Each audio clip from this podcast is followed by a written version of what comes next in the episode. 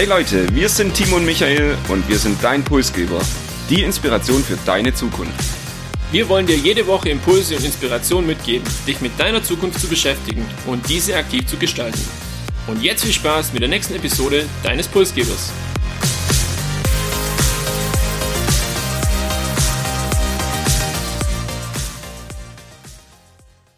Wenn wir in unserem stressigen Alltag mal eine Verschnaufpause haben, nutzen wir die Zeit nicht immer nur zur Entspannung, sondern vielmehr ist es eigentlich die perfekte Gelegenheit, um auch die digitale Parallelwelt so ein bisschen auf dem Laufenden zu halten. Wir lassen uns über Instagram oder auf Facebook unterhalten, teilweise sogar berieseln und beantworten noch schnell bei WhatsApp die letzten Nachrichten. Ich denke, viele von uns kennen das. Was aber die wenigsten wirklich wissen, hinter diesen drei Plattformen steckt ein großes Unternehmen, nämlich Facebook. Worum geht es heute? Wir schauen uns an, was steckt hinter dem Unternehmen Facebook und wie verdient Facebook eigentlich auch sein Geld. Es gibt außerdem eine kritische Auseinandersetzung zu dem Thema und wie immer haben wir für euch unsere Pulsgeber Impulse dabei. Ich weiß, du nutzt auch die Facebook-Produkte. Wie oft denn und was nutzt du denn bei Facebook so oder von Facebook? Ja, also zu der Frage, wie oft, ich glaube zu oft und zu lange. Ich versuche das auch wöchentlich mit meinem Bericht dann zu reduzieren aber es klappt mal besser und mal schlechter. Ich nutze Instagram und WhatsApp. Seit einem Jahr bin ich bei Facebook abgemeldet und muss sagen, ich bereue es auch bis heute nicht und habe nicht das Gefühl, dass ich irgendwas bei Facebook selbst verpasse. Was gibt's denn da für einen Bericht und ist der öffentlich einsehbar? Nein, öffentlich einsehbar nicht, aber die meisten Handys machen ja mittlerweile so eine Nutzungsevaluation äh, oder so eine Nutzungsbewertung. Man sieht dann, wie viele Stunden habe ich welche App in der Woche benutzt. Und da möchte ich eben vor allem die Zeit auf Instagram zukünftig noch weiter reduzieren. Wenngleich das natürlich auch gegen unseren Pulsgeber-Account dort spricht. Von dem her mal schauen, wie das dort weitergeht. Wenn wir über Facebook reden, reden wir auch über Daten. Wie bewusst gehst du denn mit deinen Daten gerade auf den Facebook-Plattformen um? Also ich versuche hier möglichst wenig aktiv zu sein, sage ich jetzt mal. Also bei meinem privaten Account bei Instagram kann man reinschauen, man wird nicht arg viel finden und auch nur die nötigsten Informationen eigentlich ähm, habe ich bei Facebook noch drin. Es ist für mich sehr erstaunlich, wie gut das Ganze miteinander vernetzt ist, auch was die Werbung anbetrifft. Wir kommen da später dann auch noch drauf. Aber hier habe ich einfach schon öfters festgestellt, dass mich Facebook teilweise manchmal besser kennt als ich mich selber. Was ja durchaus erschreckend ist. Teilweise ja. Und du hast es schon angesprochen, wir werden heute auch über das Geschäftsmodell Facebook sprechen. Und ich dachte zu Beginn, wagen wir einen Blick auf die Website, gucken uns mal an, wie viele Nutzer hat Facebook eigentlich, damit ihr auch auf dem gleichen Wissensstand seid, bevor wir wirklich auch dann mit den sehr spannenden Themen beginnen. Wenn man auf die Website schaut von Facebook, findet man dort die Mission Give people the power to build community and bring the world closer together. Man muss sagen, das ist eine sehr beschönigte Mission und entspricht nicht der vollständigen Wahrheit, wie wir finden, aber da kommen wir später noch drauf zurück. Noch ein paar Fakten. Facebook hat circa drei Milliarden Nutzer weltweit, wovon zwei Milliarden Facebook-Dienste tatsächlich täglich verwenden. Weitere Fakten, eine Milliarden Stories werden täglich über Instagram geteilt und mehr als 100 Milliarden Nachrichten werden täglich über die Facebook, Messenger-Dienste wie WhatsApp oder auch Messenger verschickt. Facebook ist aber weit mehr als nur dieser weiße Daumen auf dem blauen Hintergrund, sondern hat auch andere spannende Produkte. Hol uns da vielleicht mal kurz ab, Timo. Es lohnt sich definitiv ein kleiner Blick in die Chronik oder in den Chronikverlauf, um das auch besser verstehen zu können, warum Facebook heute so ein Riesenplayer ist, sage ich mal, in diesem Bereich. Es begann 2004 mit einem Launch von Facebook. Die mobile Version kam dann in 2006 und den allzu sehr bekannten Like-Button gibt's dann auch schon seit 2009, also ist schon ein paar Jährchen her. 2011, dann ein paar Jahre später, hat Facebook seinen eigenen Messenger vorgestellt und 2012 dann Instagram auch übernommen. Zusätzlich oder dazugekommen ist 2014 dann noch WhatsApp und zudem die Oculus, ähm, das sind die VR-Brillen, Brillen, kennt vielleicht nicht jeder. 2016 noch weitere Features wie Story von Instagram, WhatsApp und die Videocall-Funktion, die ja auch teilweise sehr, sehr häufig dann genutzt wurde. Und zuletzt gab es eine Veröffentlichung von Novi, das ist ein Finanzunternehmen, zu Facebook oder von Facebook. Auch da werden wir nachher noch näher drauf eingehen. Das war jetzt so das letzte größere Highlight. Ja, die Geschichte, aber was ist das Geschäftsmodell? Also wo verdient Facebook tatsächlich sein Geld und ähm, warum ist Facebook heute so groß? Ja, die Frage, wie verdient Facebook sein Geld, ist eigentlich relativ einfach. Facebook ist ein riesengroßer Werbekonzern. Mehr als 95 Prozent der Umsätze macht Facebook tatsächlich mit Werbung. Und wie funktioniert das Ganze? Facebook sammelt unsere Daten, erstellt daraus Profile und kann dann Unternehmen anbieten, gezielte Werbung zu schalten. Das Ganze nennt sich Microtargeting und heißt praktisch, Unternehmen können gezielte Werbung an gezielte Zielgruppen eigentlich ausrichten und nicht nur, wenn ich jetzt mal in der Zeitung Werbung schalte, dann weiß ich, okay, jeder Zeitungleser bekommt es. Hier habe ich Profile, zum Beispiel von dir, Timo. Ich weiß, auf wo drückst du auf Like, wo kommentierst du, was gefällt dir vielleicht auch nicht so auf Facebook und so kann ich dir praktisch deine individuelle Werbung zuspielen. Das Ganze lohnt sich auch. Facebook macht damit circa 100 Milliarden Dollar Umsatz jährlich und das sind pro Nutzer in Europa circa 60 Euro oder 60 Dollar. Also mit jedem von euch verdient Facebook circa im Schnitt 60 Dollar je Jahr. Und das Ganze ist nicht nur so, dass Facebook damit sehr große Umsätze macht, sondern es lohnt sich auch, haben eine Marge von über 40 Prozent als Plattformunternehmen und machen also auch 40 Milliarden Dollar jedes Jahr Gewinn nur mit dem reinen Schalten von Werbung oder Verkaufen von Werbung. Facebook möchte seine Macht aber auch in der Zukunft weiter halten und sogar noch weiter ausbauen. Und deshalb hast du jetzt für uns noch die Zukunftsvisionen von dem Unternehmen.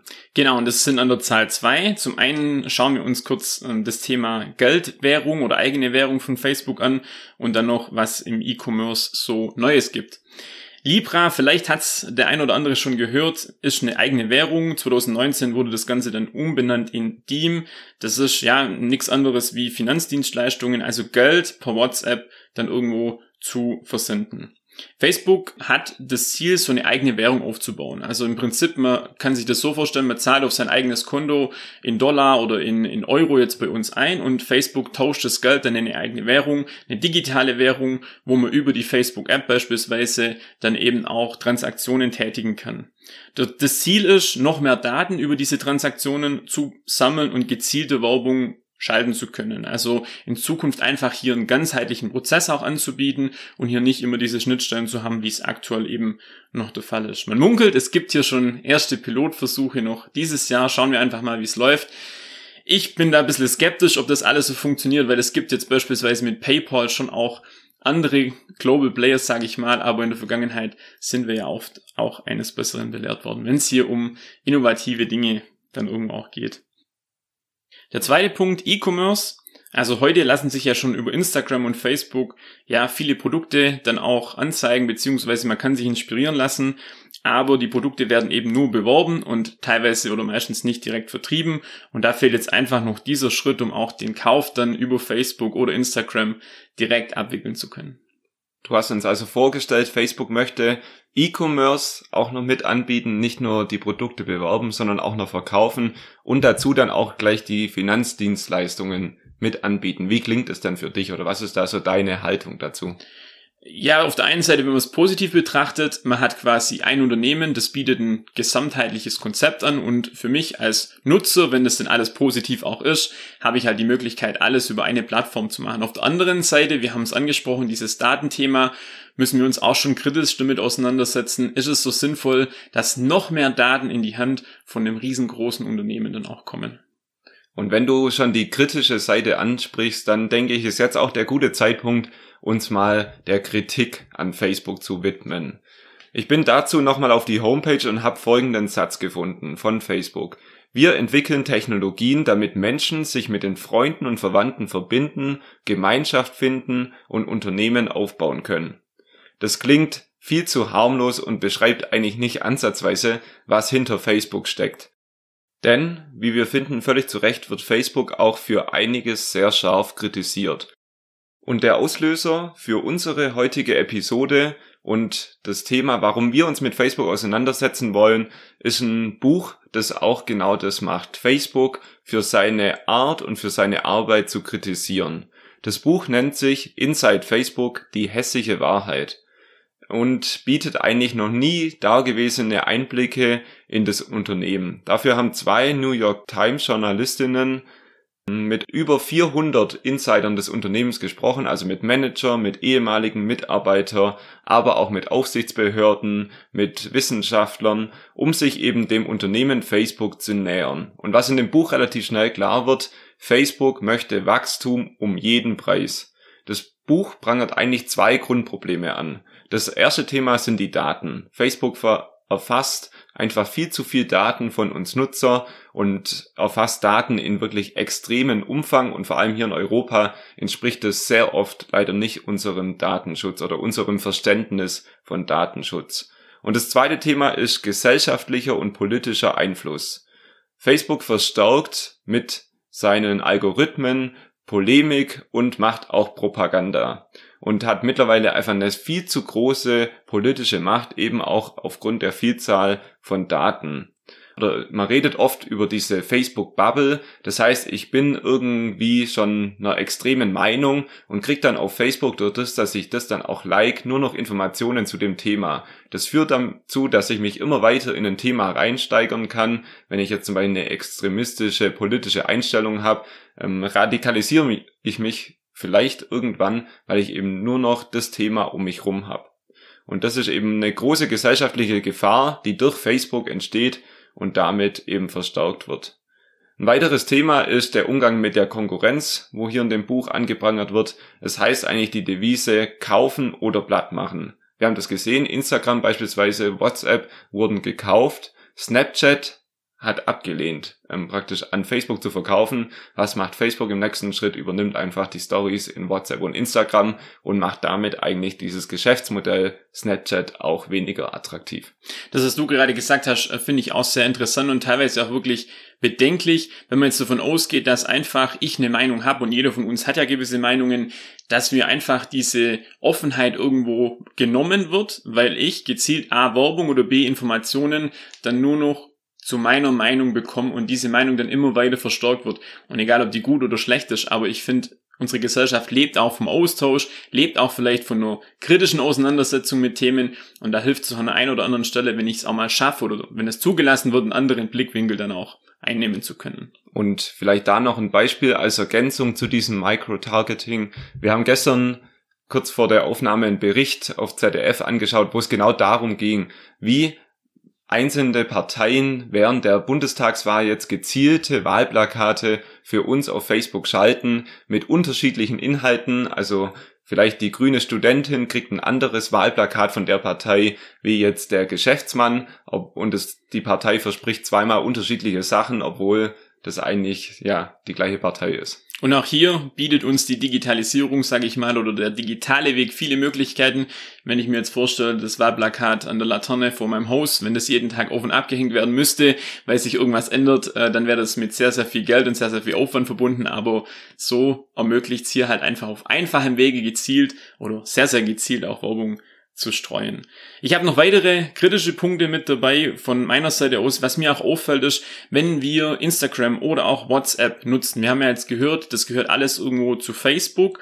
Dann ist es teilweise eben nur möglich, wenn ich den AGBs generell zustimme. Das bedeutet, ich stimme zu, dass Facebook meine Daten von WhatsApp über ähm, Instagram oder auch Facebook selber dann nutzen kann. Und das ist halt auch bedenklich, weil wenn ich jetzt sage, ich möchte nur einen Dienst letztendlich nutzen, dann geht es teilweise schon gar nicht mehr.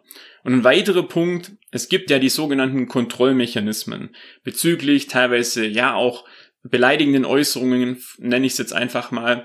Und wenn wir da dann so ab und zu auch mit unserem Pulsgeber-Account unterwegs sind und ähm, aktiv sind, dann fällt uns da hier einfach auch auf, diese Anonymität wird dann auch irgendwo ausgenutzt. Es gibt teilweise Fake-Accounts, ähm, nicht wenige an der Zahl und klar versucht das Facebook auch einzudämmen, aber man findet doch an der einen oder anderen Stelle hier immer wieder Äußerungen, die aus meiner Sicht ähm, ja bedenklich sind oder teilweise auch Menschen verachten. Also muss man sich auch hier diesen Vorwurf gefallen lassen. Der Kontrollmechanismus an sich funktioniert nicht immer einwandfrei. Und ihr habt dann jetzt praktisch einige Kritikpunkte an dem Unternehmen gehört. Wir haben uns dann auch überlegt, ja, was bedeutet das eigentlich für uns und was bedeutet das für Gesellschaft, Politik und Staaten? Und deshalb zwei Tipps vielleicht auch für euch, die ihr mit aufnehmen könnt, wenn ihr euch auch der Kritik an Facebook und an dem Umgang mit den Daten bewusst seid. Und das ist eigentlich eine bewusste Nutzung wirklich von sozialen Medien. Überlegt euch ganz genau, was ihr dort an Daten preisgeben möchtet. Begrenzt eure Zeit. Ich habe es zu Beginn angesprochen. Ich kriege jede Woche von meinem Handy eine Auswertung, wie lange ich wieder auf Instagram war. Und ich habe mir da jetzt ein Ziel gesetzt, das natürlich unter meinem aktuellen Durchschnitt liegt, um das zukünftig zu reduzieren. Und auch noch ein Tipp, meldet euch nicht auf irgendwelchen Drittseiten über Facebook an. Ich weiß, es ist sehr bequem, da dann nur über Facebook anzumelden, anklicken, aber es ist dann eben auch so, dass Facebook alle Daten dort runterziehen kann und euer Profil, euren digitalen Avatar vielleicht an Daten noch weiter erweitern könnt. Wir sind auf jeden Fall gespannt, wie sich deine Nutzzeit bei Facebook oder Instagram dann, dann auch entwickelt. Wir haben auch noch einen Tipp, sage ich mal, oder Impulse für die Politik und für die Staaten dann mit dabei. Generell darf einfach kein Unternehmen die Macht haben, ja, seine eigene Regeln zu machen und es bedarf einer Regulierung, sollte diese digitale Währung von Facebook dann auch kommen, um hier einfach den Datenschutz auch zu gewährleisten beziehungsweise vielleicht auch zu verbessern. Und es gibt seit 2020 bereits ein Kartellverfahren gegen Facebook mit diesem Ziel, äh, letztendlich auch ähm, der Aufspaltung von diesem doch sehr, sehr großen Unternehmen. Der Ausgang ist allerdings offen und es wird wahrscheinlich noch ein paar Jährchen dauern, bis hierüber entschieden wird. Und bis das entschieden ist, verfolgen wir weiterhin, wie es weitergeht mit Facebook. Wir reduzieren unsere Zeit auf Instagram und hoffen, Vielleicht, dass ihr es auch tut bei all dem Reduzieren. Vergesst bitte aber nicht, uns weiterhin zu folgen auf Instagram. Das ist dann doch auch ganz wichtig hier noch zu erwähnen. Und falls ihr uns heute am Wahlsonntag hört zur Bundestagswahl, geht natürlich wählen, nutzt die Chance und das demokratische Recht, über unsere Zukunft abzustimmen. Und dann wünschen wir euch noch eine angenehme Woche, vielleicht außerhalb der Social Media Welt.